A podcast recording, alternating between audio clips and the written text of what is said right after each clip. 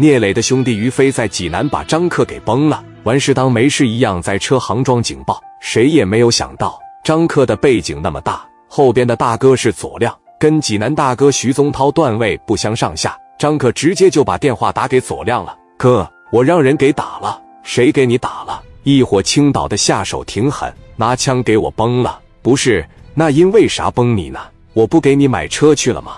就我跟你说的那个凌志，帮我拿小子一百零一万六千八把车买走了。我跟他要车，我说亮哥相中了，他说谁也不好使。完事就掏出枪来，给咱仨个兄弟腿全削了。左亮一听说自个兄弟挨干了，还是因为给自己买车，那心里成不得劲了。青岛的来到济南欺负人来了，这绝对是不行。别着急，你告诉我他们现在在哪呢？在万隆车城里面。我估摸他不能走那么快。他身边一共就六七个兄弟。行了，我知道了，我马上带人过去。六七个人是吧？他有一百多万现金是吧？我他妈不但得把车整回来，我还得把他那一百多万抢了，我还得打他一枪，我得让他知道我左亮是干啥的。电话啪着一撂下，左亮大概张罗能有五六十号人，拿着将近二十杆五连子，直接奔着陈万龙的车行就来了。飞哥现在还在上面喝茶呢。讲一讲我在青岛是干啥的。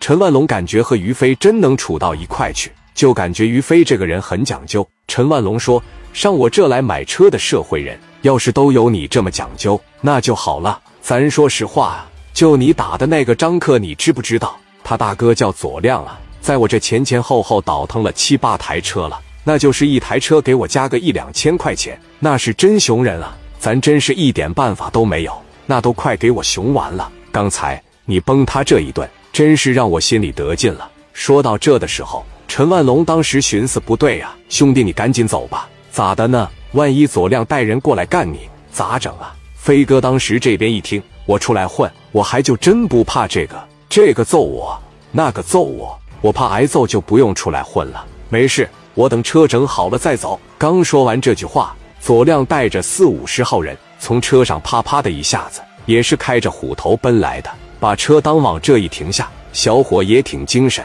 身高大概一米八左右，长得挺瘦，后边跟着一帮老弟，拿着五连子就进来了。这一进来，二话不说，朝着地上哐哐就是两下子。陈万龙当时在楼上一听，往下面一瞅，妈呀，这一声，你赶紧走吧，兄弟，我这有个后门，你从后门上仓库里边把车开走，你赶紧走。于飞当时往下边这一瞅。我于飞混了这么长时间的社会，我还真就没从后门跑过。社会人都好面子，这要是传出去，于飞在济南让人给吓跑了，那以后还怎么混？于飞当时就说了：“没事，我跟他干。”我他还真就不信他敢打死我。底下那些人在那吵吵把火的人呢，出来不出来，把车行给你砸了。在下边就开始一顿扬言了。于飞拿电话当时就拨给侯省的儿子小侯了。电话一接通，喂。小侯，我是于飞，怎么了？飞哥在济南没？我在济南呢。你离万隆车行远吗？